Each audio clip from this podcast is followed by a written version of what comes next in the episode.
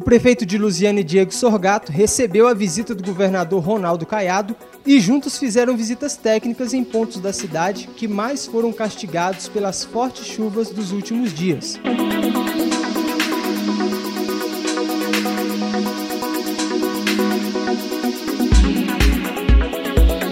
Na ponte sobre o Rio Vermelho, bastante avariada pelas enchentes, as autoridades avaliaram as condições existentes. No local onde passa a GO 010, existe uma obra inacabada de uma ponte há mais de 10 anos. O prefeito Diego enfatizou que o local precisa de atenção especial, por ser o anel viário da cidade, e no momento está interditado. Essa ponte aqui foi rompida parcialmente, é uma região de grande tráfego aqui, inclusive tráfego de veículos pesados, carregados, é que nós precisamos de é, achar uma solução. O presidente da Goinfra, Pedro Sales, também estava presente e falou sobre as medidas a serem tomadas. E é normal, natural, infelizmente, o prefeito não, a prefeitura não tem culpa, o Estado não tem culpa, mas acontece.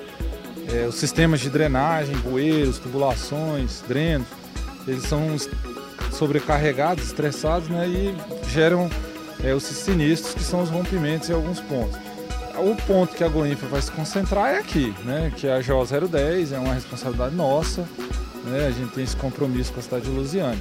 É isso que será feito.